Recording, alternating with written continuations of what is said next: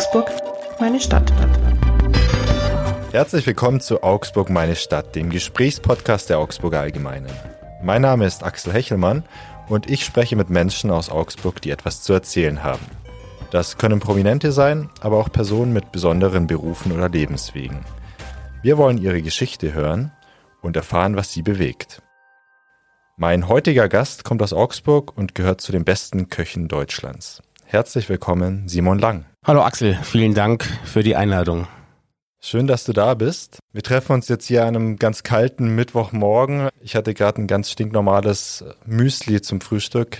Wie frühstückt denn ein Sternekoch standesgemäß? Natürlich nur mit Champagner und Kaviar. Nein, Spaß. Ähm, heute Morgen gab's ähm, ein Espresso, eine Mandarine und eine Banane für den Vitaminhaushalt. In der kalten Jahreszeit ist das ja sehr wichtig. Simon, wir wollen heute über deinen Karriereweg sprechen zum Sternekoch. Wir wollen über bretonische Rotbarbe en Papillotte und Döner mit Schaf sprechen. Über Alfons Schubeck, bei dem du gelernt hast, und über das Hotel Maximilians, in dem du für Gäste kochst, die sich's leisten können. Mich interessiert, wer kommt da so in dein Restaurant Sartori und Maximilians? Hast du schon mal ein Gericht total vermasselt? Und warum um Gottes Willen bevorzugen deine Kinder die Gerichte von Mama und Oma und nicht deine? Aber dazu später. Wir fangen jetzt erstmal ganz grundsätzlich an und sprechen erstmal übers Kochen an sich. Heutzutage kann ja gefühlt jeder kochen. Es gibt super Rezepte online. Es gibt einen Thermomix und ähnliche Geräte, wo man tolle Sachen machen kann. Was ist denn da noch der Unterschied zwischen den ganzen ambitionierten Hobbyköchen und dir als Sternekoch? Naja, ähm, erstmal natürlich, dass ich es äh, beruflich mache, dass ich damit mein Geld verdiene, ähm, dass wir für oder in anderen Mengen äh, kochen. Aber äh, du hast schon schon recht, das Kochen ähm, hat immer ein, oder immer mehr einen, einen größeren Stellenwert bekommen.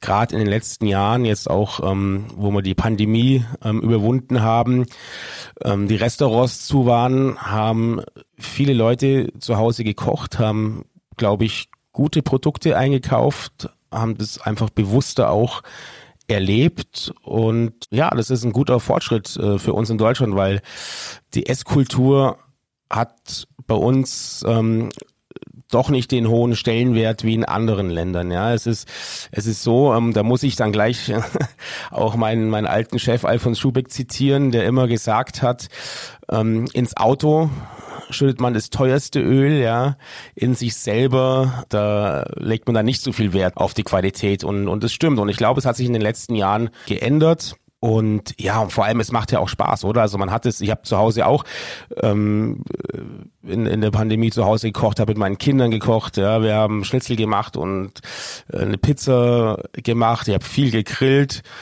und es äh, hat was Entspannendes gehabt. Vielleicht ist es tatsächlich das, das Entspannende, was, was, ähm, äh, was die, die Hobbyköche ähm, an dem ganzen Kochen sehen, ja. Beim Grillen kann man dir auch auf Instagram manchmal zuschauen, habe ich gesehen. Habe ich natürlich gemacht im Vorfeld des Podcasts.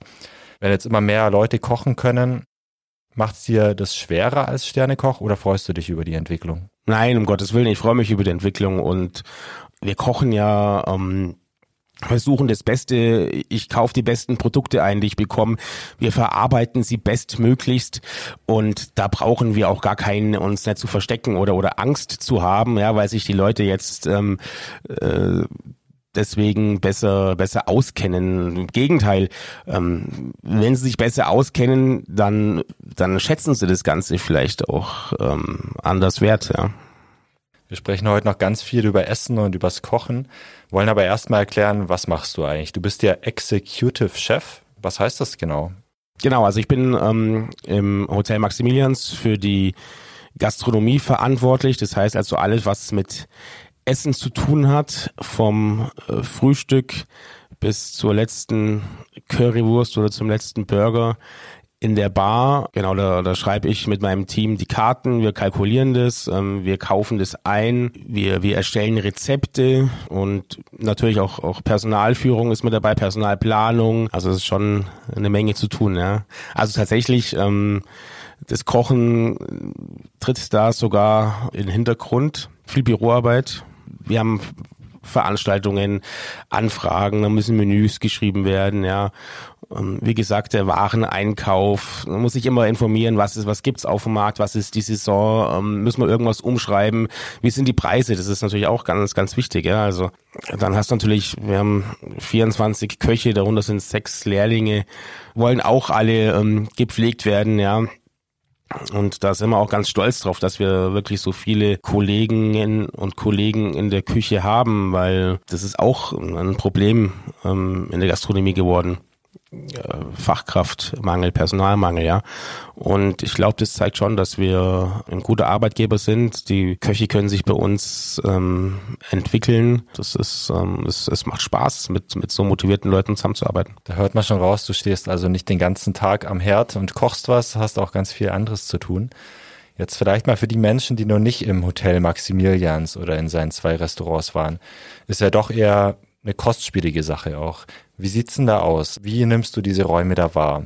Wie ist da so die Atmosphäre? Kannst du es ein bisschen für uns beschreiben? Naja, kostspielig. Ähm, es ist sicherlich etwas teurer als anderswo. Aber wir haben unsere, unsere Preise ganz normal kalkuliert, ja. Also es ist kein, kein Hotel Maximilians ähm, äh, Abschlag äh, obendrauf. Also man muss sehen, wir haben nur gelernte Köche, die in guten Häusern arbeiten, ja, die, die Kochen alles äh, fachgerecht, genauso auch auch generell, also ich rede jetzt nur von von der Gastronomie natürlich, das, das ganze Haus. Wir haben in jedem, in jeglichen Bereich, ja, wir haben das Housekeeping, ähm, haben wir selber viele, bei vielen, in vielen Hotels ist es outgesourced, ja, unser, unser, unsere Serviceabteilung ähm, ist, ist riesengroß mit der Bar, also es sind überall gelernte Leute, ja. Und das bringt natürlich auch eine gewisse, gewisse Qualität. Und wir kaufen natürlich auch sehr, sehr hochwertige Produkte ein. Und die kosten einfach auch Geld und es ist in den letzten Jahren halt einfach teurer geworden. Ja?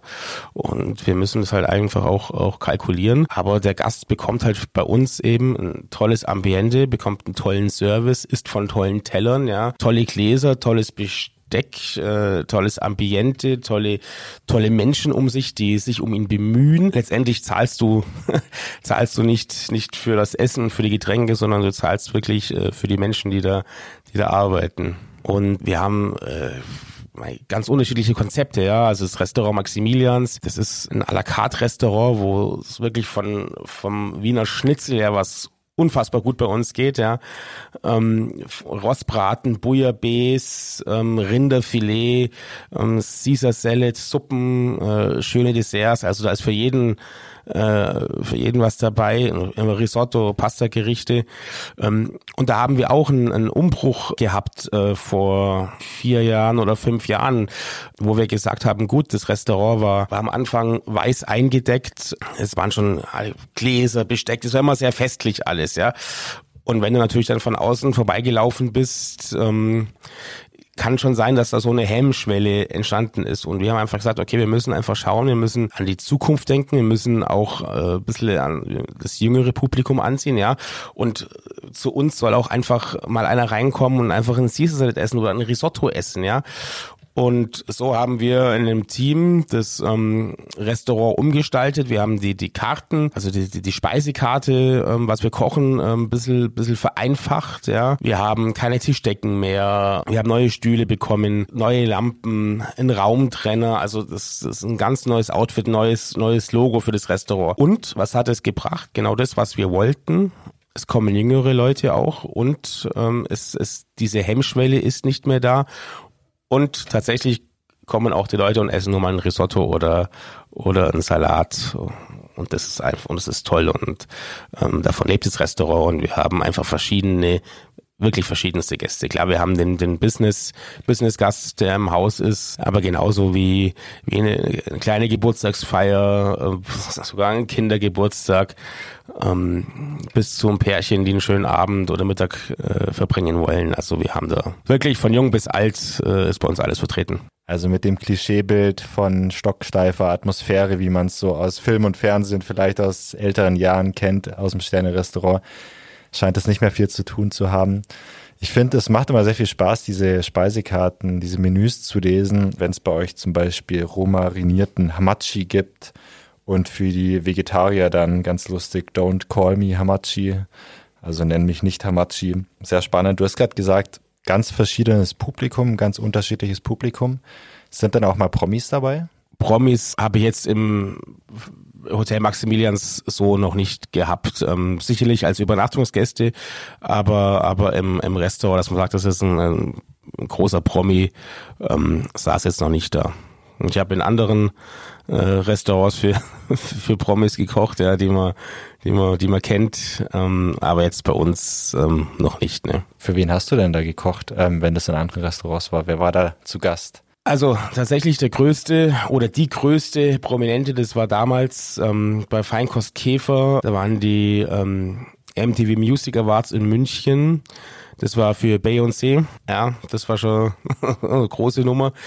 Ähm, ja, und dann natürlich bei Alfons Schubeck, ne? Also die, die ganze Münchner Schauspielerriege, ein paar internationale ähm, Prominente auch, äh, auch Pierre Pries. Ähm, für mich war das ein ganz, ganz tolles Erlebnis weil ich ein, äh, ein alter Winnetou-Fan bin. Natürlich FC Bayern München, äh, sogar für einen für ein, für ein Hollywood-Star äh, auch schon gekocht, für einen Ralf, Ralf ähm, Möller. Ralf Möller, genau, ja. Äh, mit dem haben wir sogar noch eine Zigarre geraucht. Also die waren, die waren alle ganz cool und, und bodenständig, kann man schon fast sagen, ja. Das wollte ich gerade fragen, wie sind solche Leute? Also bist du da irgendeine Anekdote im Kopf geblieben, irgendein Vorkommnis, das besonders war, irgendwas, was dir aufgefallen ist bei diesen Stars? Also da kann ich jetzt gar nichts, ich meine, das war natürlich immer nur, nur ganz kurze Momente und ganz kurze äh, Aufnahmen, die man da irgendwie äh, bekommt.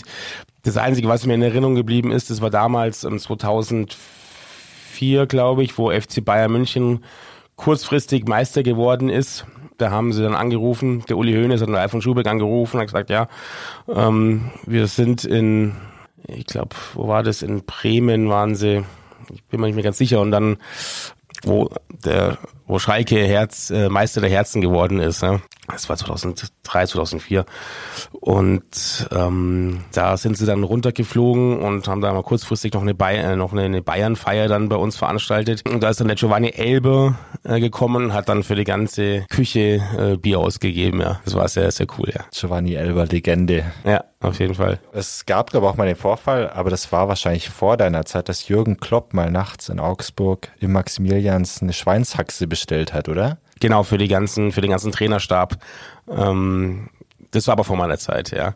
Aber auch das, das, das macht man möglich, ja, wenn man das, wenn man das natürlich rechtzeitig weiß und dann muss man natürlich ein bisschen seine Kontakte spielen lassen und das ähm, in, in kurzer Zeit die Ware auftreiben, aber ähm, so gut wie alles Mögliche. Jürgen Klopp hat da nach einem Spiel in Augsburg eben diese Schweinshaxe bestellt.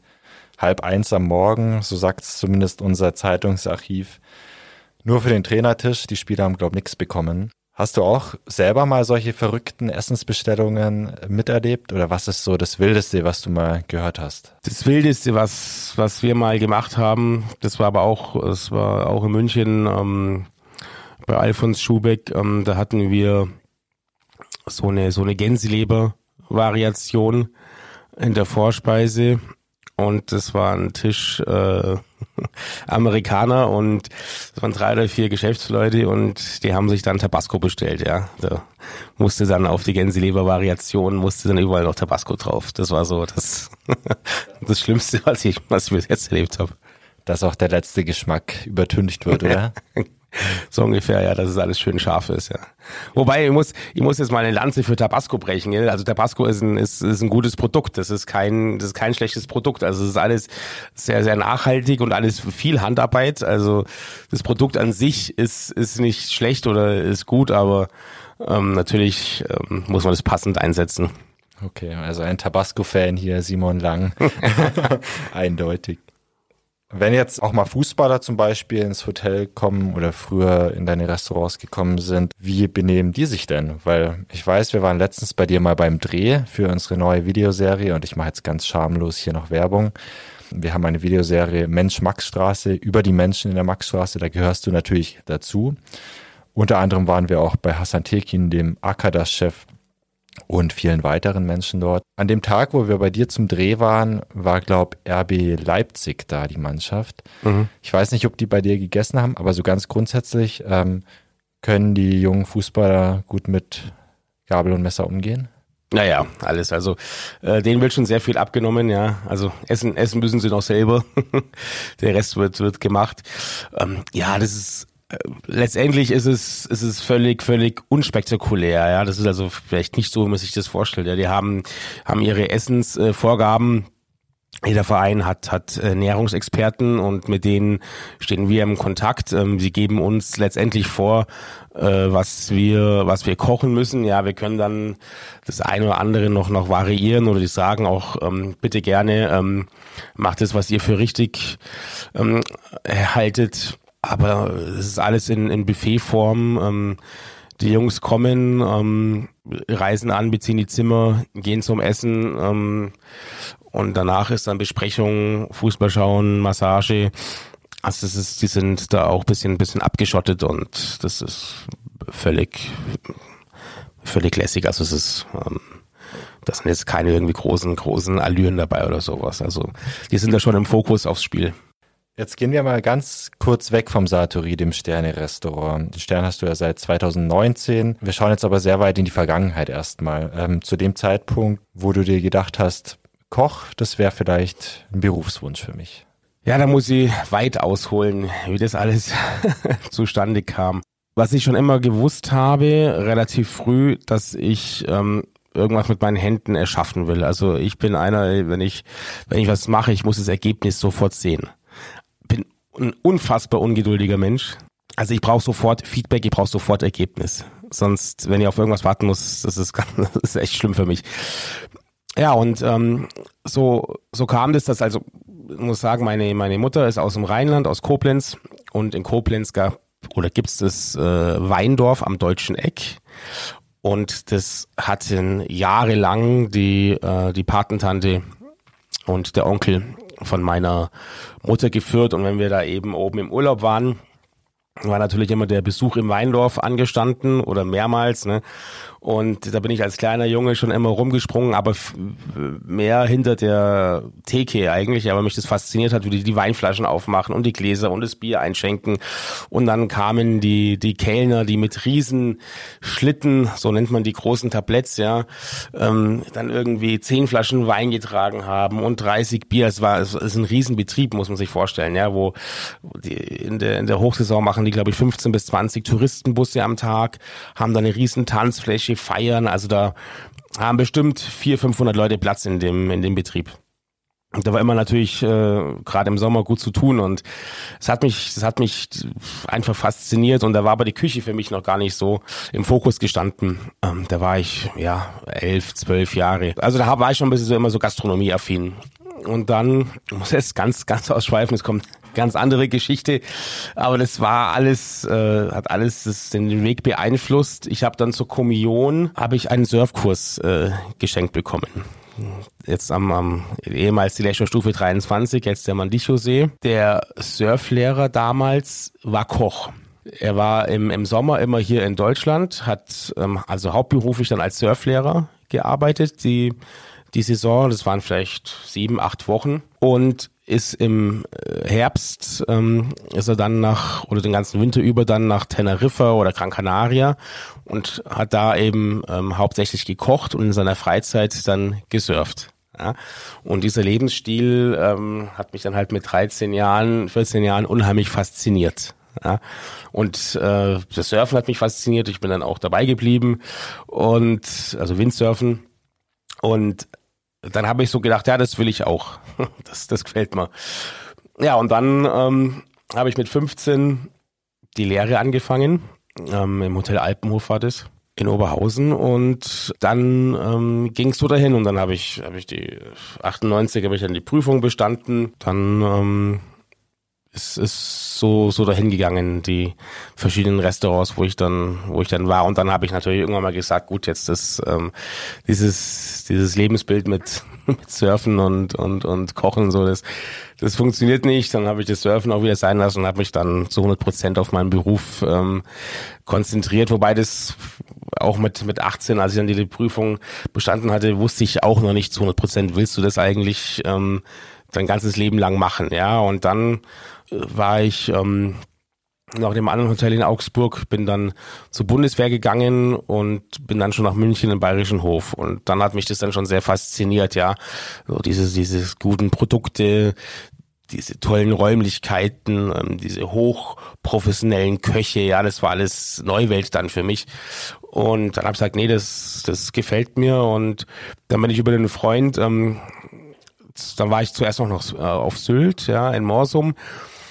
Ähm, es war so dieser Abnabelungsprozess von zu Hause, wo ich sage, jetzt einfach mal ein bisschen weiter weg, bisschen selbstständig ähm, leben. Das war dann äh, Saison ähm, Sommersaison auf Sylt, das war knallhart, ähm, habe mir auch ein bisschen anders vorgestellt.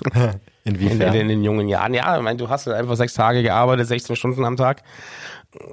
Vollgas durch, da ist keiner dann zu Hause, der dann irgendwie wartet und, und irgendwie gekocht hat oder deine, deine Wäsche äh, wascht und sonst irgendwas. Ja, das musst du dann halt einfach äh, alles selber mal organisieren, ja, an den einem Tag, wo du frei hast. Und ich habe jetzt auch noch, das war schon ein sehr, sehr gutes Restaurant und äh, ich habe jetzt auch noch nicht die Erfahrung gehabt in, in dieser Art von Spitzengastronomie, ja.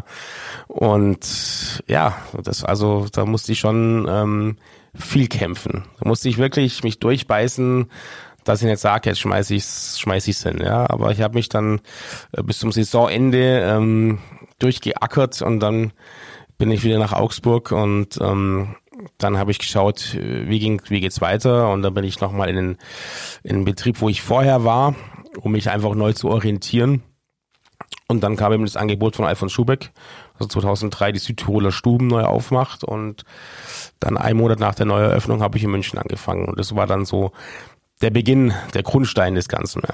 Und dazu kommen wir auch. Schubeck ist natürlich ein ganz großer Name. Einer der bekanntesten Köche Deutschlands, ähm, in Bayern ganz bestimmt. Wie war das denn damals? Also du hast bei ihm angefangen, hast du gesagt. Ich glaube, anfangs habt ihr nicht so connected, habe ich gehört. Ich glaube, er wusste ja auch deinen Namen erstmal nicht oder wollte ihn zumindest nicht sagen. Ja, das, das war tatsächlich so. Also ich habe, ähm, wie gesagt, einen Monat nach der Neueröffnung ähm, der Südtiroler Stuben angefangen. Da war dann schon so dieses Grundteam war dann schon. Dann kommst du als Neuer ähm, in, in, in, dieses in dieses Team. Ja, und dann habe ich auf dem Beilagenposten angefangen und es war gerade zu der Zeit, wo er für den bayerischen Rundfunk ähm, auch wieder einiges gedreht hat fürs bayerische Fernsehen und da war er nur abends im Restaurant. Ich meine, der Mensch, ist eine Erscheinung, der ist groß, ja. Damals war er noch sehr, sehr korpulent, ja, und hat was, der ist in den Raum rein und du hast es sofort still gestanden. Also er hat eine, eine Ausstrahlung gehabt, das war sehr beeindruckend. Und ja, dann äh, wirst du halt irgendwie einen Monat äh, jeden Tag gefragt, wer bist du, wie heißt du, wo kommst du überhaupt her, ja. Und ja, dann musst du dich halt einfach durchbeißen und mein äh, damaliger Postenchef, also ich habe als, als stellvertretender Postenchef angefangen auf dem Beilagenposten, der war noch aus Wagen, der ist dann gegangen und dann ähm, kam er am Abend her, der Chef, und hat gesagt, ja, und hat er mal das erste Mal meinen Namen äh, genannt, so Simon, ab morgen bist du der Postenchef, der neue. Und dann wusste ich zuerst nicht, ob ich heulen oder, oder mich freuen soll, ja. Aber ich habe die Herausforderung angenommen und habe mich da auch dann ähm, durchgesetzt und äh, hatte dann eine gute Zeit, die sehr hart war, sehr, sehr hart. Also wir haben da auch 17 Stunden am Tag gearbeitet. Das Restaurant war neu, wir waren mittags voll, wir waren abends voll. Es wollte jeder zu Alfons Schubeck. Wir haben den Platzl dann drumherum, wurde alles aufgebaut mit dem Gewürzladen, der Eisladen. Die Kochschule war schon da. Also es war Wahnsinnszeit, eine Wahnsinnszeit. Aber ja, ich war Anfang 20 war noch voll im Saft gestanden, ähm, konnte das alles gut wegstecken, haben dann da in der Nähe vom, vom Zoo so eine WG gehabt, die ähm, er bezahlt hat. Also ähm, da sind keine Kosten auf uns hängen oder sitzen geblieben. Das äh, muss man auch sagen und er hat auch sehr gut bezahlt. Ähm, ja, und ähm, so sind wir dann dahin marschiert und, und haben dann den Stern bekommen gleich im ersten Jahr und das war auch ein tolles Erfolgserlebnis. Gomeo hat man, glaube ich, 17 Punkte gekocht. Also wir wurden dann schon ähm, von 20, oder? Von 20, ja. Wurden dann auch sehr gleich hoch eingestuft und oder und er hat zumindest die, die Auszeichnungen, die er in Wagen hatte, da hat er ähm, die hat er äh, quasi damit nach München dann äh, genommen. Damals Anfang 20, sagst du jetzt nur zur Einordnung, bist du 42, bist Familienvater, hast deinen eigenen Stern, wenn man es so sagen kann, seit drei Jahren. Was hast du denn aus dieser Zeit mit Alfons Schubeck mitgenommen? Also gab es irgendwas, was er dich gelehrt hat? Ja, das Schmecken.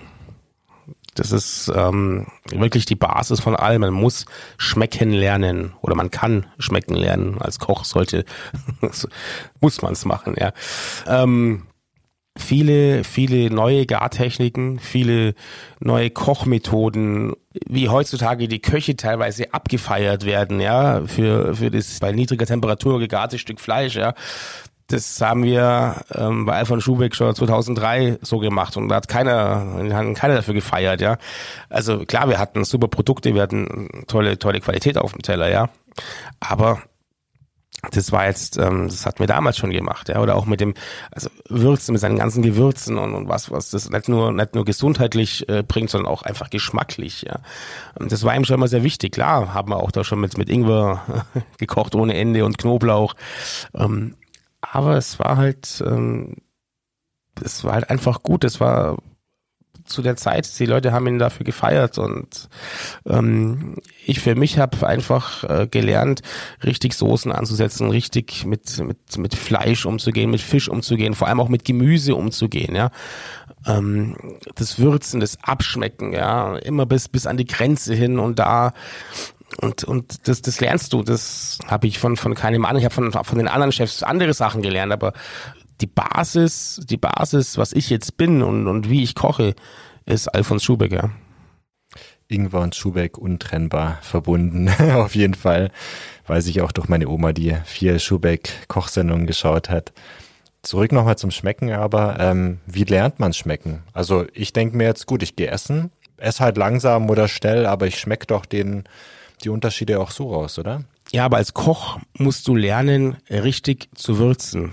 Ja, du musst, du musst, was, was, was verträgt die Soße jetzt? Wenn du jetzt äh, eine schwere Schmorsoße hast von so einem schönen äh, Rinderbraten, von einer Rinderschulter, die ähm, vielleicht noch zwölf Stunden in, in Rotwein und Gewürzen mariniert ist und die du dann schmorst, und dann machst du die Soße fertig und und was was kann diese Soße, die lange gekocht ist, die die zwar kräftig ist, aber irgendwo dumpf ist zum Beispiel, ja, weil es einfach lange gekocht hat. Was, wie kann ich der Soße jetzt neues Leben einhauchen, ja? Und dann kommst du halt mit bisschen, mit bisschen Säure, das heißt, du kannst es über Orangen- oder Zitronenschale machen, ja, oder eine andere Zitrusfrucht, ja, du kannst es über klar über Ingwer machen, über Knoblauch, über Kräuter, ja. Und das muss man halt einfach ähm, so abschmecken, dass du dann wieder so eine so eine frische, geschmackige, kräftige Soße hast, zum Beispiel, ja. Oder, oder Karotten, ja, du kannst natürlich Karotten jetzt einfach nur in Salzwasser kochen, ja, dann hast du einfach Karotten in Salzwasser gekocht. Oder du gehst hin, machst bisschen, gehst bisschen mit Curry hin, da gibt's ja verschiedene Currys mit Purple Curry, machst bisschen äh, Flocke Butter ran, ja, und dann vielleicht noch ein bisschen Leinsamenöl, bisschen geschroteten Pfeffer, ja, äh, bisschen Orangenabrieb. Und dann hast du wieder eine ganz andere Karotte. Ja, und du musst halt einfach schauen, wie kann ich den, den Eigengeschmack der Produkte ähm, am besten herauskitzeln, ja, ohne die Produkte großartig ähm, zu verfälschen. Da sprechen wir gleich auch nochmal ausführlicher drüber. Vorher nur noch ein kurzes, neues, dunkles Kapitel auch, das Starkoch Schubeck betrifft. Er hat ja 2,3 Millionen Euro am Finanzamt vorbeigeschleust, wurde dafür verurteilt zu drei Jahren und zwei Monaten. Wie beobachtest du den ganzen Fall? Das war immerhin dein ehemaliger Mentor und ähm, er sieht auch nicht mehr ganz so fit aus auf den Bildern, die man von ihm sieht. Nimmt dich das mit? Klar, er hat äh, Unfug getrieben und dafür wird er auch ähm, gerade stehen oder er muss auch gerade stehen. Das betrachte ich sehr distanziert. Ähm, es tut mir weh um ihn, weil ich weiß, wie er als Chef ist, dass er sich für seine Mitarbeiter ähm, wenn du dich für ihn aufopferst, dann ähm, opfert er sich auch für dich auf. Also das habe ich zumindest so erlebt und, und wahrgenommen. Natürlich hat er viel abgenommen. Da schaut man halt einfach anders aus. Er ist jetzt auch 73, ja. Aber ich habe letztens ein Bild gesehen von ihm. Ähm, ist ein großer Koch äh, vor vor eineinhalb Monaten gestorben, Heinz Winkler. Ähm, da war die Beerdigung da habe ich ein Bild von ihm gesehen. Ich habe es meiner Frau gezeigt, habe gesagt, schau mal, wie der ausschaut. Ja. Also richtig eingefallen, ähm, das Gesicht, also es nimmt natürlich auch alles mit, das ist, das ist klar. Ähm, es sah einfach nicht gut aus und da habe ich schon gedacht, uh, da muss ich schon schlucken. Da dachte ich, uh, Ist leider so. Ja, es ist wahrscheinlich, es ist die Zeit. Er hat einfach, ähm, er hat viel gearbeitet, äh, arbeitet immer noch viel. Aber ich, ich glaube, ihn so gut zu kennen, ähm, dass ich auch weiß, wenn, wenn seine Strafe vorbei ist, ähm, dass er wieder zurückkommen wird. Also er ist keiner, der dann äh, das sich irgendwo verkriecht und, und äh, ähm, dass er vergessen wird. Also er wird äh, auf jeden Fall zurückkommen. Mit, mit irgendwas äh, wird er kommen, ja. Also ein ganz dramatischer Fall vom wirklich Starkoch, der deutschlandweit bekannt ist. Aber wenn du die Hoffnung hegst, dass er da wieder zurückkommt, dann ist das auch ein schönes Zeichen. Vielleicht auch an ihn. Wer weiß, vielleicht kann er diesen Podcast sogar hören. Wir kommen jetzt aber zurück zum Satori, dem Sterne-Restaurant in der Maximilianstraße und zu Maximilians überhaupt, diesem Hotel, diesem großen mit seinen zwei Restaurants. Vielleicht wirst du noch mal kurz beschreiben, wie du denn ursprünglich dann nach Augsburg kamst. Ja, ich war schon länger wieder zurück in Augsburg. Also ich ähm, muss mir ganz kurz überlegen. Ich war 2007, genau 2007, Ende 2007 bin ich wieder nach Augsburg gekommen und war dann ähm, bis Ende 2012 im Kurhaus in Göckingen, damals im Restaurant Walters. Ähm, war so meine erste Küchenchefstelle. Und dann ähm, war ich äh, bei Feinkost Kahn danach. Da habe ich zwei Jahre im, im, im K-Club ähm, das Gourmet-Restaurant gehabt. K-Club Gourmet bei Simon Lang an der Kongresshalle. Und ähm, dann, dann lief es aber nicht so. Dann bin ich ins Catering gewechselt von Feinkost Kahn nach Friedberg. Und dann ähm, kam der Anruf vom, vom Herrn Gantenheimer, ob wir uns mal treffen wollen. Und ja, das haben wir gemacht und äh, haben uns auf Anhieb äh, sehr gut verstanden und, und ähm, schwimmen auf, auf einer Welle. Und ja, dann ähm, habe ich im Juli 2016 meinen Dienst im Hotel Maximilians angetreten. Herr Gandenheimer, der Hoteldirektor, das noch als Ergänzung. Simon, was macht denn deine Küche so besonders? Was würdest du sagen? Also für was steht deine Küche? Also wenn ich jetzt für beide Küchen spreche, wir haben natürlich zwei unterschiedliche Küchenstile, ja, aber wenn ich jetzt für beide Küchen spreche, auf jeden Fall für, für Qualität, für beste Zutaten, beste Zubereitungsmöglichkeiten, ähm, ja, das sind so diese, diese, diese, die Haupt, Faktoren. Und es ist alles die Basis, ist ähm, die französische Küche, also was, was die Technik angeht. Ähm, Fleischbraten, Fischbraten, äh, Soßen ansetzen. Das ist ähm, alles Basis auf der französischen Küche, ja. In einem Video hast du gesagt, äh, du kannst auf drei Sachen nicht verzichten als Executive Chef. Und zwar einmal ein gutes Messer, klar, kann ich mir denken als Koch. Dann ein gutes Team, klar, braucht man auch. Und aber auch Telefon, Smartphone. Warum das denn? Naja, weil doch ähm, viele Anrufe kommen, viele viele viele E-Mails beantwortet werden wollen und ich habe natürlich nicht immer Zeit, äh, äh, an mich an den Schreibtisch und Computer zu hocken, ähm, sondern muss dann auch manchmal stehen in der im Stehen in der Küche irgendwie schnell eine E-Mail schreiben und oder oder Lieferanten rufen an. Also Telefon ist da äh, unerlässlich. Du hast ja heute eigentlich auch einen freien Tag. Trotzdem vor dem Gespräch hat noch jemand angerufen, oder? Da ging es auch um was Berufliches. Ja, ja. Es ist immer klar, es, ist, es sind Lieferanten, die anrufen, ähm, das Produkt gibt's nicht oder ich habe, ja, heute habe ich noch auf der Herfahrt ein Telefongespräch äh, gehabt mit meinem Fischhändler, der hat eine tolle neue Makrelensorte äh, jetzt im Programm, ja, ähm, ob ich die probieren möchte und dann habe ich gesagt, ja, soll mal was vorbeischicken, schaue ich mir an, also dann, klar, äh, du bist äh, immer mit dem Beruf äh, immer ein bisschen beschäftigt, ja. Gibt es denn sowas wie so einen typischen Ablauf eines Tages eines Spitzenkochs oder sehen die alle anders aus? Ja, es ist äh, ähm, in der Regel so, ich komme ins Büro, dann trinke ich erstmal ein Espresso oder ein Cappuccino und dann äh, gehen wir schnell die Veranstaltungen durch im Team, was, ähm, was heute los ist, was gemacht werden muss. Dann werden noch die andere Bestellungen gemacht und dann gehe ich eigentlich nach vorne ins äh, Restaurant Maximilians, weil ich da fast immer den Mittagsservice mit Koch.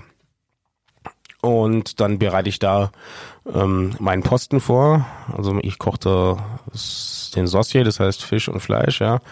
Ähm, mache da den Mittagsservice und dann ähm, setze ich mich nachmittags nochmal ins Büro, um dann meine E-Mails abzuarbeiten. Oder wir haben das eine andere Meeting. Genau, und dann geht's mit dem Abendservice dann schon weiter, ja.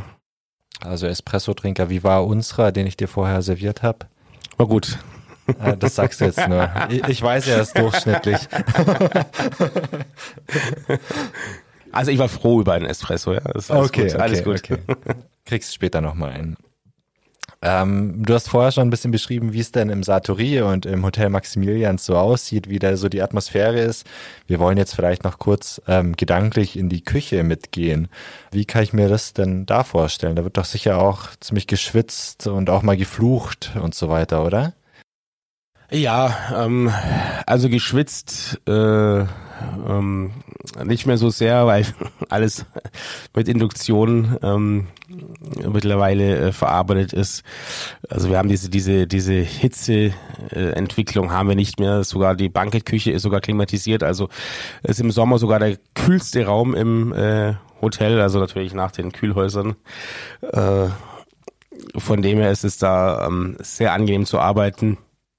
Klar ist der, der Stresspegel oder Stresslevel ist ähm, immer hoch. Ja. Es wird natürlich auch mal geflucht, ja. Ähm, aber das zeigt mir dann eher die, die, die Leidenschaft, ja, die die äh, Jungs und Mädels äh, auch haben. Ja. Also wenn sie alles so hinnehmen würden ohne Emotionen, dann dann wäre auch irgendwas äh, nicht richtig, wenn es wenn alles egal wäre. Also es ist schon es ist eine brennende Leidenschaft, ja. Du hast vorher Alfons Schubeck beschrieben, er war wirklich eine Erscheinung in der Küche und eine Autorität. Wie ist es dann bei dir? Bist du auch ein strenger Koch? Also ich war bestimmt mal ähm, mal streng. Ich, es gibt halt gewisse Sachen, die für mich unheimlich wichtig sind. Ja, da gehört einfach dazu, dass man, dass man seinen Posten ordentlich äh, führt, dass man ordentlich abschmeckt, ja, dass man, dass man einfach strukturiert arbeitet, ja. Und wenn man das schon äh, erfüllt, dann ähm, ist der Rest äh, halb so wild und man macht sich äh, das, das Leben leichter, ähm, auch seinen Kollegen gegenüber und, und der Rest kommt von selber. Also klar muss man mal das ein oder andere ähm, eine klare Ansage starten, ja. Gerade wenn man dann dann ähm, weniger in Vorbereitungen, dann eher, wenn es dann ans ans Schicken geht, ja, wenn wenn die Bestellungen reinkommen, weißt du, das ist, das ist so, du musst dir vorstellen, ja, dann hast du das Restaurant voll mit, mit, ja, zehn, zwölf, zwölf Tischen, ja. Und dann äh, geht's los. Ähm, Chef, Tisch 12 äh, ist laktosetolerant. Ähm, Tisch äh, 5 will sie sehen. Tisch 3 möchte den äh, Fisch durchgebraten haben, weil die, weil die Dame schwanger ist. Und dann ähm, ist äh, Tisch 8, die möchten warten, weil sie rauchen sind. Der Tisch 9 braucht Pause. Ja, das, das sind so viele Sachen, ja. Und wenn dann ähm, dem Kollegen hinter mir noch, noch das Stück äh, Rehrücken hinfällt, ja, dann kann ich natürlich nicht sagen, du Jochen, ähm, das wäre jetzt ganz toll, wenn du den Rehrücken wieder aufheben würdest und nochmal neu braten könntest, weil wir brauchen ihn gleich, ja. Weil er muss sagen, Rehrücken jetzt. Klare Ansagen. Ja, das ist wie auf dem Fußballplatz. Ja, da sagt der Stürmer, der geht ja jetzt auch nicht dann äh, stolpert ja auch nicht äh, so langsam davor, weil er muss auch richtig Vollgas nach vorne rennen und schauen, dass er ein Tor, Tor schießt. Ja, also so ist es dann in der Küche auch. Also das ist dann weniger das Schreien, das ist dann einfach einfach klare, klare, äh, deutliche Ansagen und dann ist auch wieder gut. Ist das der Moment, wenn die ganzen Sonderwünsche der Kundinnen und Kunden reinkommen, wo die Anspannung am höchsten ist, weil immer ein bisschen Überraschung dabei ist? Also wir machen das im, im, im, im Satori-Restaurant so, wir nehmen die Reservierungen entgegen. Die Gäste werden dann nochmal ein, zwei Tage vor Restaurantbesuch angerufen, um nochmal die Uhrzeit abzuklären, die Personenzahl abzuklären und dann auch nochmal zu fragen, ob es irgendwelche Allergien oder Unverträglichkeiten gibt. Ja, um, dass wir das eben auch wissen, weil am Abend selber, wir bereiten das alles vor, am Abend selber dann zu reagieren, ist unheimlich schwierig. Es ist echt, echt schwierig. Es ist, alles, alles so gekocht und, und dass es passt. Und dann, ähm, wenn dann natürlich dann am Abend kommt, oh, ich habe jetzt eine Krustentierallergie, kann aber dann äh, auch den Fisch nicht essen, weil wenn ein bisschen von dem Krustentier an den Fisch kommt oder an das Brett kommt oder ans Messer kommt, ja, dann stürzt den Hals zu, dann wird's echt, dann wird's schwierig für uns, ja, und dann ist der der, der Stresspegel ist dann schon äh, schon schon sehr hoch, ja, und ähm, du musst halt einfach schauen, du musst dann halt einfach reagieren, ja. Kommt aber vor, oder? Dass dann auch spontan Überraschungen auftauchen. Ja, es, es kommt, möchte sagen, dass wir ähm, durch unsere Anrufe decken wir schon, äh, sagen wir 95 Prozent der Überraschungen ähm, decken wir ab. Also, es, aber es ist klar, immer wieder ähm, kommt es schon vor, ja. Hast du mal was total improvisiert dann in solchen Fällen?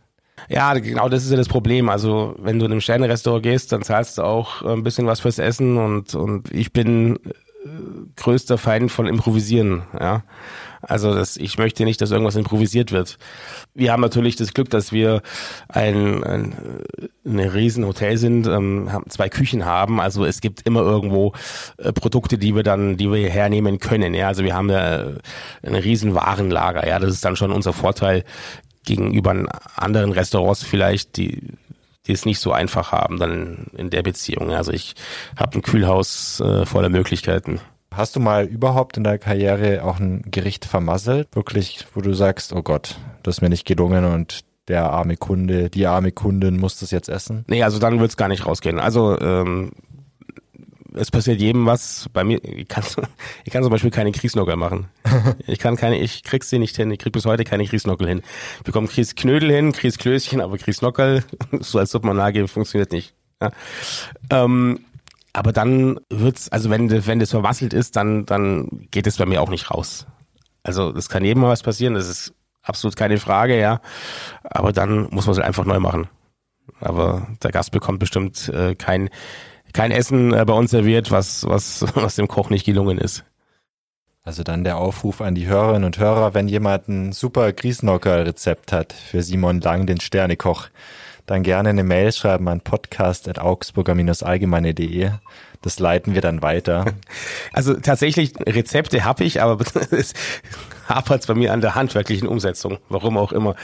Die gehen, die gehen bei mir nicht auf. Also die, die bleiben einfach so, die bleiben fest im, also es funktioniert nicht. Aber gerne ähm, bin ich da auch für ein, für ein, für eine Kochstunde, wer mir eine Kochstunde geben will in Sachen Kriesnockel, gerne. Da bin ich gespannt, wie viel Rücklauf wir jetzt bekommen. Wahrscheinlich hunderte Mails dann im Postfach.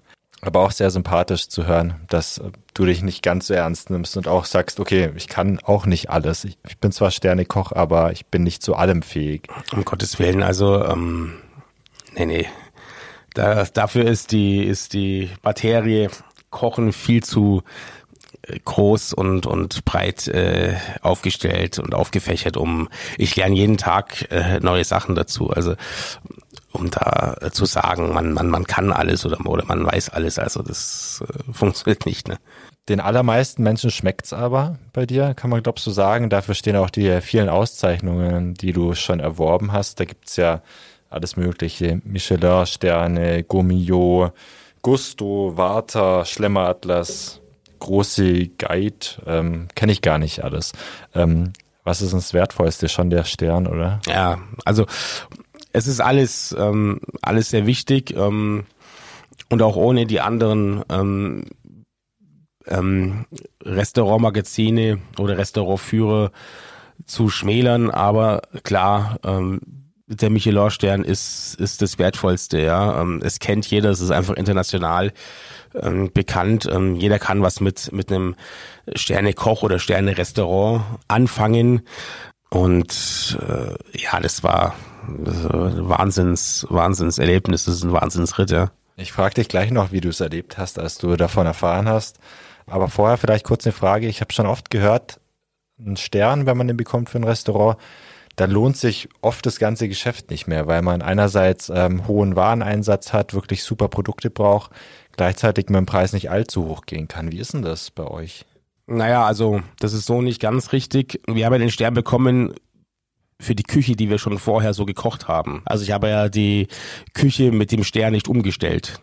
Ja klar, die, die Küche entwickelt sich immer, ähm, es kommen immer neue Produkte dazu, aber man wird staunen, dass es in vielen Sterne-Restaurants auch gar keinen Kaviar oder Trüffel gibt. Ja, also es, sind, das ist, es gibt keine Pflichtprodukte. Ja, du kannst auch, ähm, ja, das haben wir bei iPhone Schubeck gesehen, ja, mit mit ganz, mit nur mit Süßwasserfischen und und äh, Rindfleisch. Du brauchst halt um das Wagyu Beef oder sowas. Ja, mit dem heimischen Rind da dein äh, ein, zwei, drei Sterne kochen. Also es, du musst ja deswegen die, die Küche nicht umstellen. Klar, ein Preis-Leistungs-Verhältnis ähm, zählt bei Michelin auch. Wir sind da auch nicht äh, teurer geworden, weil wir einen Stern haben. Es ist alles so kalkuliert, ja. Natürlich über die letzten Jahre ist, kommt natürlich immer eine Preisanpassung, ja. Aber das, das hast du überall. Die Produkte werden ja auch alle teurer, ja. Aber wir haben da jetzt wegen dem Stern nix, ähm, nix umgestellt. Was verdient eigentlich ein Sternekoch? naja, ich werde ja nicht als, als Sternekoch bezahlt, ich werde als Küchendirektor bezahlt. Und was verdient der? Ja, das kann ich nicht sagen. ich habe es mir fast gedacht, aber ich dachte, ich frage mal. Vielleicht nochmal zum Stern zurück. Wie läuft denn das ab, dass man einen Stern bekommt? Also kommt da jetzt ein Tester ins Restaurant, unerkannt, isst was, ähm, geht später heim, sagt, ja, sternewürdig und du bekommst einen Stern oder wie, wie läuft das ab? Also es ist generell, glaube ich, da kann ich für alle für alle Restaurantführer sprechen. Es wird ganz normal ähm, reserviert ähm, für eine Person, zwei Personen. Also das, das weiß man letztendlich nicht. Manchmal unter falschem Namen, ähm, manchmal mit mit richtigen Namen. Und dann wird das werden Menü gegessen oder oder Auszüge aus dem Menü. Und ähm, ja, man merkt es schon, wenn man dann, wenn Fotos gemacht werden und mitgeschrieben wird, dann, dann merkt man das schon. Aber dann ist es auch schon zu spät. Also es ist ja, es ist nicht so, dass wir da eine, eine Testerschublade haben, wo die ganzen Produkte nur für Tester drin sind. Also was, was, was die anderen Gäste bekommen, bekommen die Tester auch. Aber man weiß es tatsächlich im Vornherein nicht, man weiß es auch nicht im Nachhinein. Die Zahlen ganz normal. Ähm, man kann es dann eben nur, wenn man, wenn man die ähm, Magazine oder die Restaurantführer dann bekommt und liest und wenn über die Gerichte ähm, gesprochen wird, dann kann man nur ungefähr den Zeitraum einschätzen, wann er da gewesen sein muss, ja, anhand der Gerichte.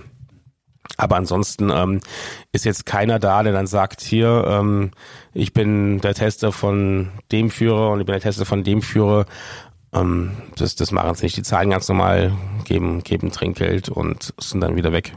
Das heißt, dann geben wahrscheinlich deine Kellnerinnen und Kellner dir Bescheid, oh, ich glaube, da draußen hockt einer oder der schreibt mit, macht Fotos. Also da ich ähm, ab und zu mal rausschaue und ähm, versuche auch, auch die Gäste zu begrüßen, bekomme ich immer äh, mit, äh, wer im Restaurant sitzt. Und das, da bin ich dann, bin eher ich dann immer der, der dann sagt, ähm, Vorsicht, ähm, komisch, wenn wir den, wenn wir die Person zum Beispiel nicht nicht erreichen am Telefon und oder es ist es ist natürlich auch so, wenn wenn Gäste reservieren, man man man googelt natürlich auch den einen oder anderen Gast, wenn man da nichts findet und so, dann ist es schon ab und zu mal ein Indiz dafür. Aber wir sind in einem Hotel, ja, also bei uns ist das äh, auch äh, nichts Ungewöhnliches, wenn ein Gast alleine bei uns im Restaurant sitzt, ja weil er vielleicht dann auch noch ein Hotelgast ist oder so. Also äh, darauf, das konnte ich vielleicht in anderen Restaurants kann man da das vielleicht bisschen leichter ähm, darauf schließen, weil es dann vielleicht etwas ungewöhnlicher ist, wenn man alleine in ein alleinstehendes Restaurant essen geht. Ja, in dem Hotel ist es natürlich nichts Ungewöhnliches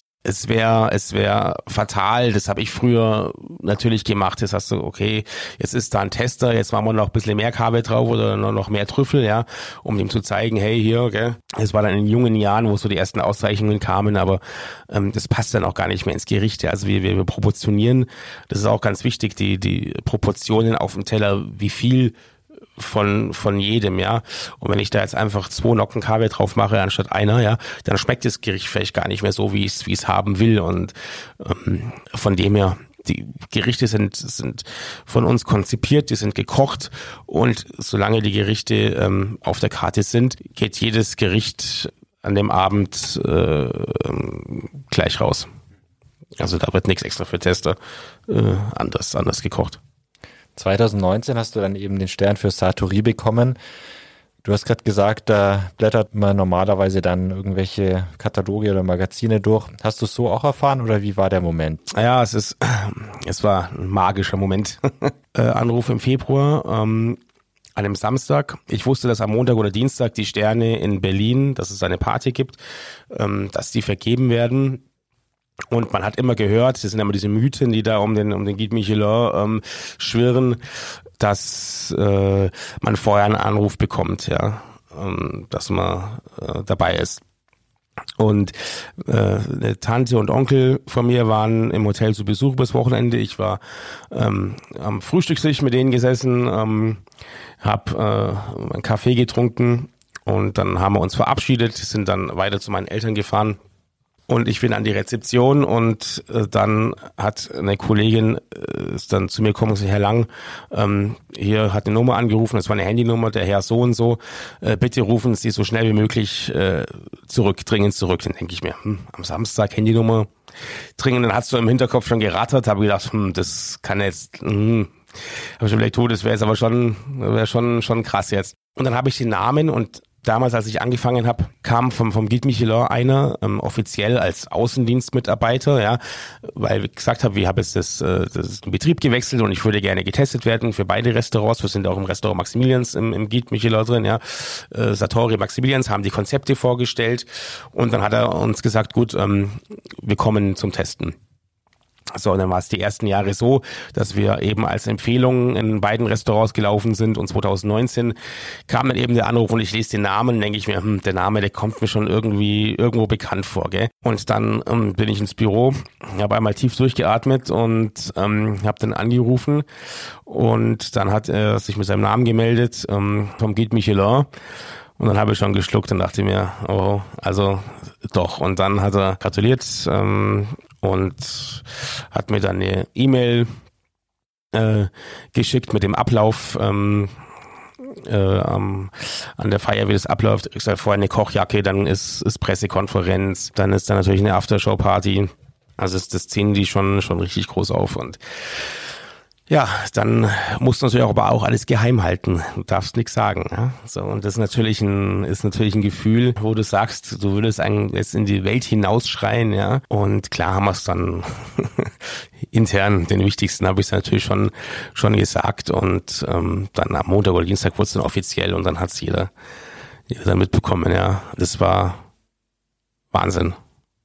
Wahnsinn ja, man, man, man arbeitet das ganze Leben irgendwo drauf hin. Was heißt das ganze Leben, aber das ganze Berufsleben und, und man will das, man will das erreichen und dann, dann äh, hat man es und es kam trotzdem überraschend, weil man kann ja, ich kann mich selber einschätzen, ich bin in, in ein paar Sterne-Restaurants gearbeitet und weiß, wie wir da gekocht haben und ähm, auch durch die, durch die Bewertungen von den anderen Führern, ja, habe ich gesagt, so gut, das ist, müsste irgendwann eigentlich mal drin sein, ja.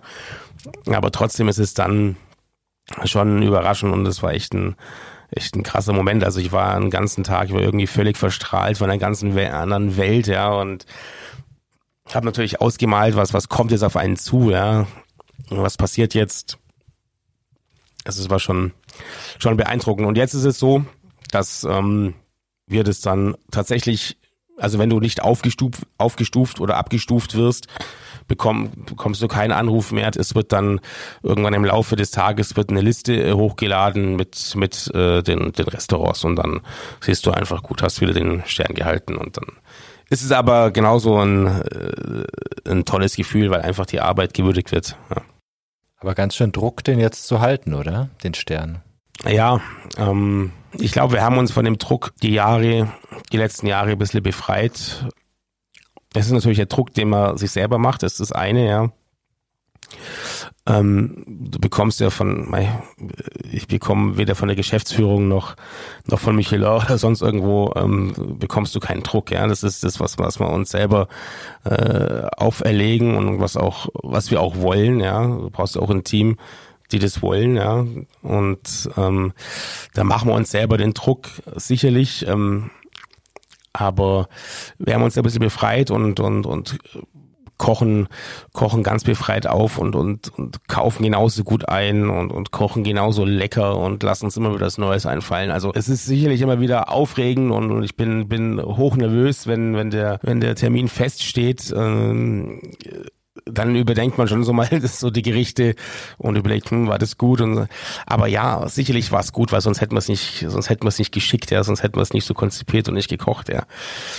Also von dem her, ähm, wir äh, brechen jetzt nicht unter diesem Druck zusammen, ja. Willst du einen zweiten Stern erreichen? Ähm, ja. Nein, ich sehe es sportlich, ja. sagen wir so, wir ähm, klar wäre das super und ähm, wir probieren es bestimmt auch irgendwo, ja, aber ähm, ob man es letztendlich ähm, schaffen, weiß ich nicht. Äh, es ist jetzt auch nicht so, dass ich jetzt jeden Tag reingehe und sage, wir müssen jetzt den zweiten Stern kochen. Nee. Äh, wir kochen so weiter, wir entwickeln uns weiter und wir schauen einfach, was kommt. Also ich habe immer zu, ich habe immer gesagt, ähm, wenn wir einen Stern haben, dann bin ich ähm, das ist jetzt nicht für mich genug, ja klar, man, man will immer mehr, aber das ist schon, schon, schon eine sehr, sehr große Auszeichnung und äh, von dem her ist alles gut. Provokante Frage. Christian Grünwald vom August in Augsburg hat ja zwei Sterne. Was macht er denn besser? Er ist ähm, besser äh, anders. Er hat einen ganz anderen, er hat einen ganz eigenen Küchenstil und das zählt natürlich auch mit, wenn man einen unverwechselbaren Küchenstil hat und den hat er definitiv. Jetzt hast du vorher schon gesagt, dass du als äh, Jungspund, wenn ich mal so sag, auch mal Zeiten hattest, wo du dir gedacht hast, boah, das ist ganz schön heftig, ganz schön anstrengend. Geht's dir jetzt manchmal noch so, dass du dir morgens denkst, wenn du aufstehst, boah, heute wieder Perfektion, Bestleistung abrufen, das, das packe ich nicht? Nee, überhaupt nicht. Ich freue mich auf die Arbeit. Ähm, Natürlich hast du mal Tage dabei, wo, wo, wo du keinen Bock hast, aber ich glaube, das, das hat jeder, das ist ganz normal. Aber ähm, ich freue mich auf meine, auf meine Kollegen, ähm, auf die tollen Produkte, die wir da verarbeiten können in dem, in dem tollen Hotel, wo wir arbeiten dürfen, ja. Nee, also es ist, wäre für mich das Schlimmste, in der Früh aufzustehen und äh, sich in die Arbeit quälen zu müssen, weil dann kannst du auch keine Leistung mehr bringen, dann kannst du nicht mehr kreativ sein, äh, da kannst du nicht mehr produktiv sein.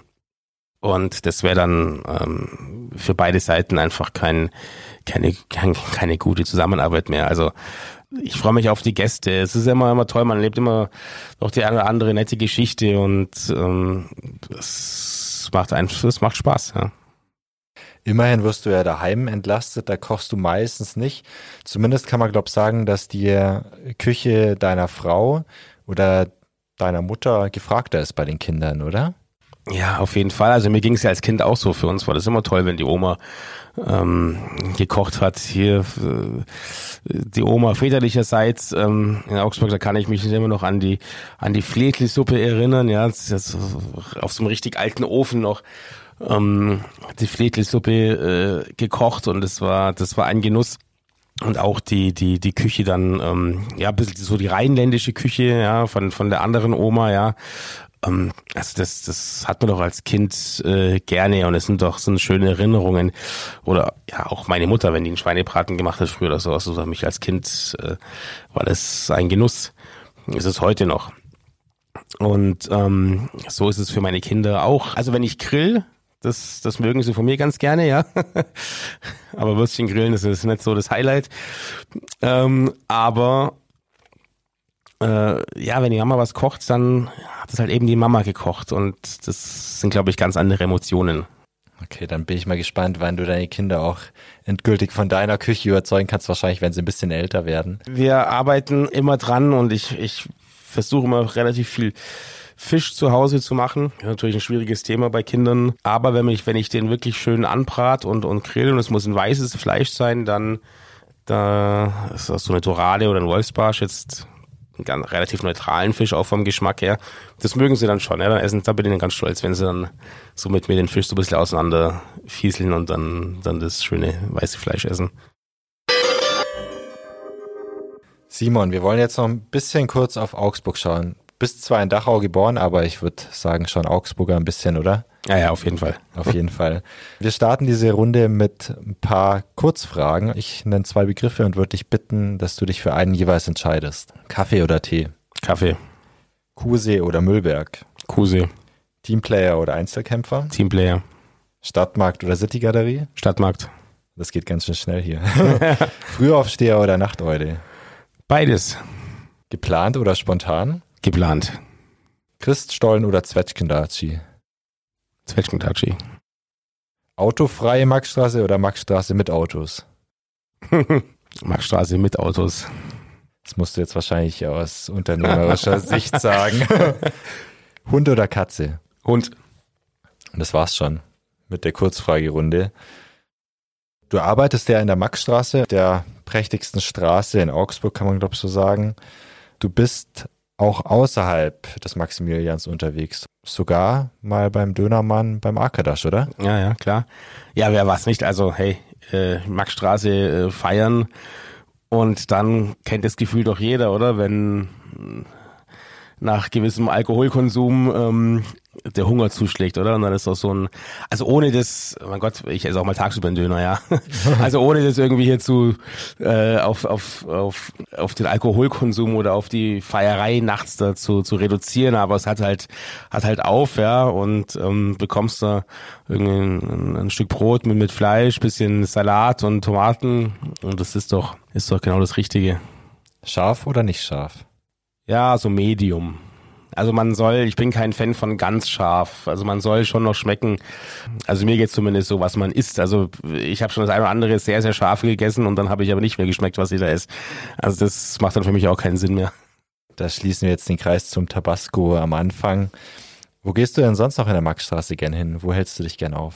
Ich habe wirklich wenig, wenig Zeit. Ähm, aber, aber ins Millimelia mal dann ja doch das ein oder andere andere Café, aber ich bin dann eher so mehr in, in Richtung Richtung äh, Rathausplatz, ähm, Stadtmarkt, so die Richtung, wo, wenn ich frei habe, dass man da mal irgendwo ein Glas, Glas Wein trinkt oder sowas, ja. Kaufst du auch am Stadtmarkt ein oder gibt es da andere Zulieferer? Ähm, fürs Hotel jetzt oder? Genau, fürs Hotel und privat. Privat kaufen wir ab und zu mal im Stadtmarkt ein, auf jeden Fall. Und fürs Hotel äh, eher weniger. Klar, wenn wir mal schnell irgendwie was, was brauchen an, an Kräutern oder Gemüse, ähm, dann, dann springen wir auf den Stadtmarkt. Aber ansonsten habe ich natürlich für, für alles meine, meine Lieferanten. Jetzt bist du ja Augsburger, hast du auch selber gesagt. Was verbindest du denn mit der Stadt und willst du da bleiben die nächsten Jahrzehnte? Ja, natürlich, was in den nächsten Jahren ähm, alles so passiert, das ähm, weiß keiner, aber es ist jetzt mal nichts, anderes geplant. Ähm, ja, es ist, es ist Heimat äh, für mich. Ich bin hier aufgewachsen, ähm, auch wenn ich äh, lange weg war. Äh, München und Sylt, das waren insgesamt doch irgendwie jetzt nicht am Stück, aber so aufgestückelt sechs Jahre, sieben Jahre, wo ich, wo ich nicht in Augsburg war. Es ist immer, ja, es ist, es ist Heimat, es ist, es ist Wohlfühlen.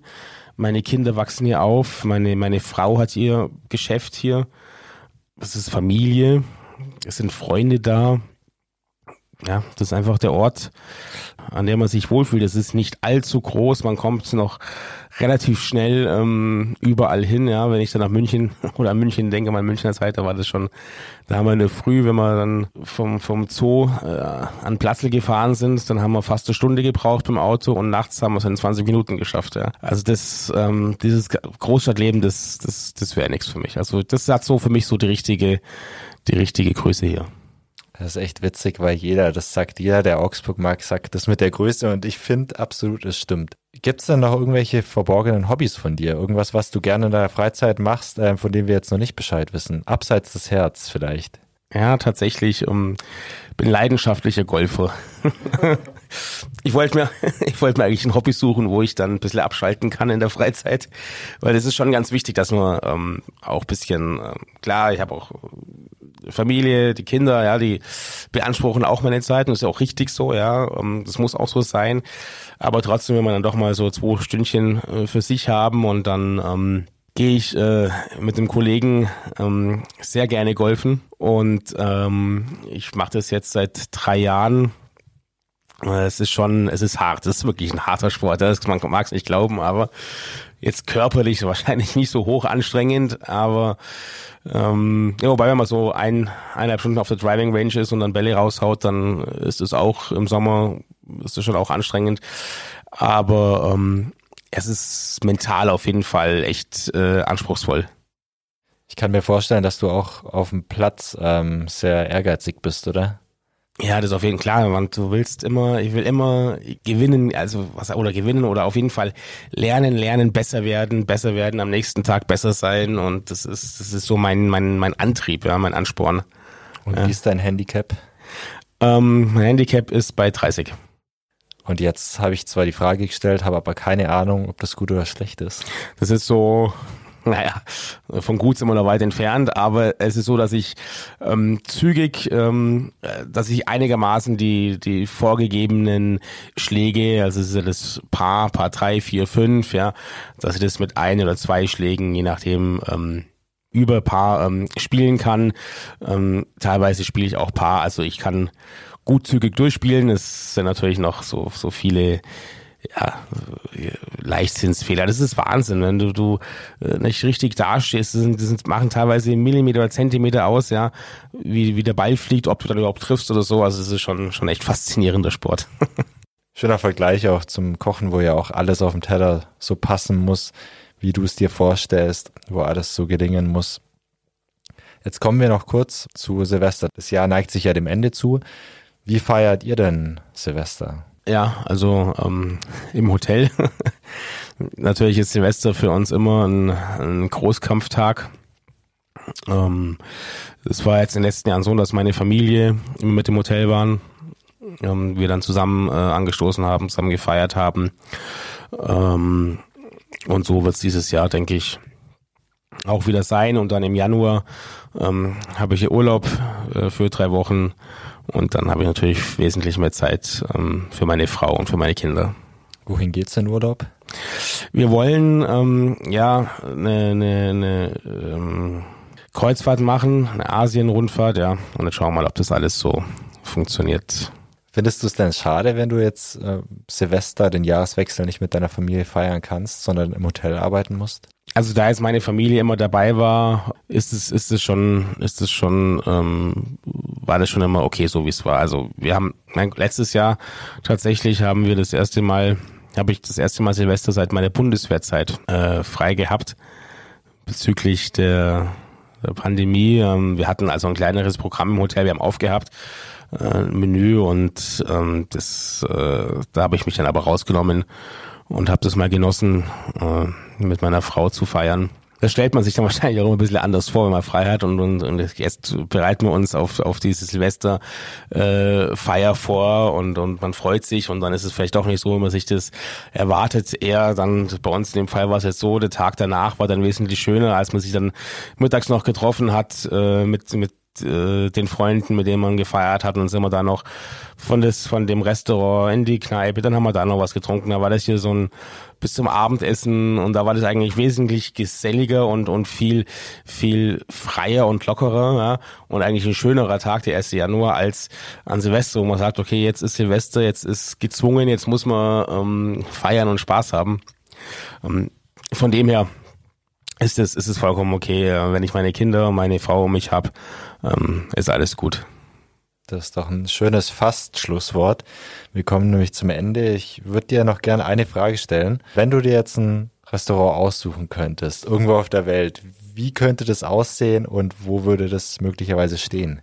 Also es wäre tatsächlich, ähm, ich weiß gar nicht, ob man das dann, ob man das Restaurant nennen kann. Das wäre auf Ibiza, ja, ein kleines, ein kleines äh, Fischrestaurant, wo einfach so ein bisschen so, so, so Café del Mar Musik im Hintergrund läuft und ähm, alles, alles im Freien natürlich, alles entspannt ist. Es gibt nur Fisch. Ich kaufe in der Früh äh, den Fisch ein, den die Fische ähm, äh, gefangen haben bisschen Gemüse dazu, irgendwie eine Soße und ähm, fertig. Ja, kein große, also völlig, völlig frei kochen, eine richtige, ja, eine, eine Bauchküche.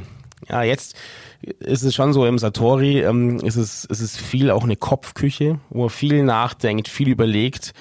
Ähm, und vielleicht genieße ich das auch so im Maximilians, weil es dann auch so, so eine Bauchküche, wo man sagt, ah, geil, so eine schöne Schnitzel oder eine Rostbraten oder einfach so ein Rinderfilet mit Spinat und einer gescheiten Soße dazu, ja. Das ist einfach so, so Gerichte, die jeder kennt und, und die jedem schmecken, ja. Und im Satori ist es schon wesentlich komplizierter und, ähm, äh, ja, das unterscheidet zwischen Kopfküche und, und Bauchküche. Und da einfach nur, gehe an den Markt, kauf mir da, keine Ahnung, fünf Zucchini, eine Paprika, dann habe ich noch ein bisschen Fisch, dann fülle ich den und dann ähm, gibt es halt für zwei Leute.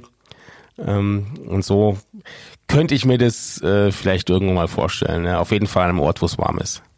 Klingt wirklich traumhaft.